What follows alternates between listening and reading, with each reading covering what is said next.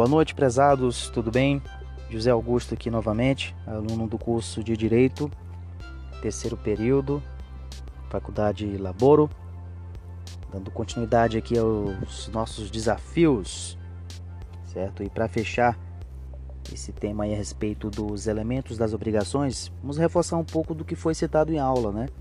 Quanto à questão do should e have to, certo? É bom nós lembrarmos, né, que esses termos eles são termos alemães. Né? Should é, referente ao débito em si, né, a dívida. E o have to consiste na responsabilização, ou seja, é a responsabilidade, a consequência pelo não cumprimento do should, né, da dívida. A partir do momento em que uma pessoa deve outra, bem nesse é, só o fato de ter a ciência de que, você, que essa pessoa está devendo alguém, bem aí ela está com o should, ok? Dessa forma entendemos que a causa, né, temor do devedor não é o should, né? Mas sim um raptum, né, que é a responsabilização. É, assim que um credor é, exija do seu devedor o cumprimento do seu débito, né? bem nós temos já a ciência de que há um raftum, né, que é a responsabilização. Ok? Bom, uh, o raftum é o que na prática vai diferenciar uma obrigação jurídica das demais, certo? Quando o juiz manda penhorar, por exemplo, a casa de uma pessoa, o carro, uh, algum outro bem, ele estará aplicando o raftum, é a responsabilização, aliás, responsabilizando o devedor pelo débito.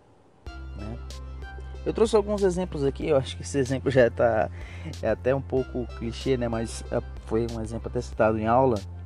Todos devem ter, ter lembrado aí, né? Que até a professora também questionou que se é possível né, haver um chute sem rafto.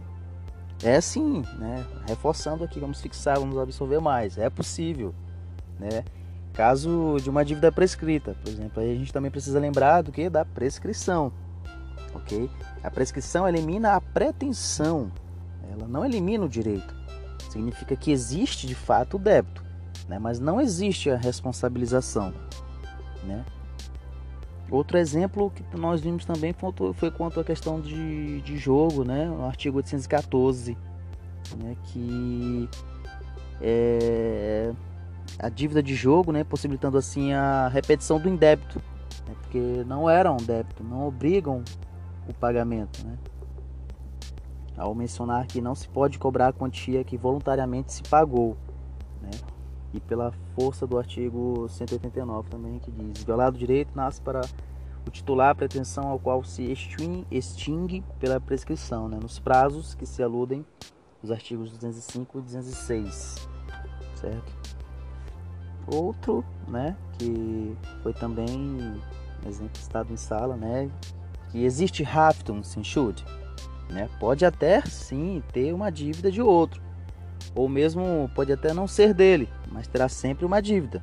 Né? Dessa forma, é sim é possível o rafto de chute alheio. Né? Exemplo clássico né? do fiador que responde até com um bem de família para contratos de locação, por exemplo. Ok? É, e mais à frente nós veremos outros assuntos. Ok? Até breve. Ai.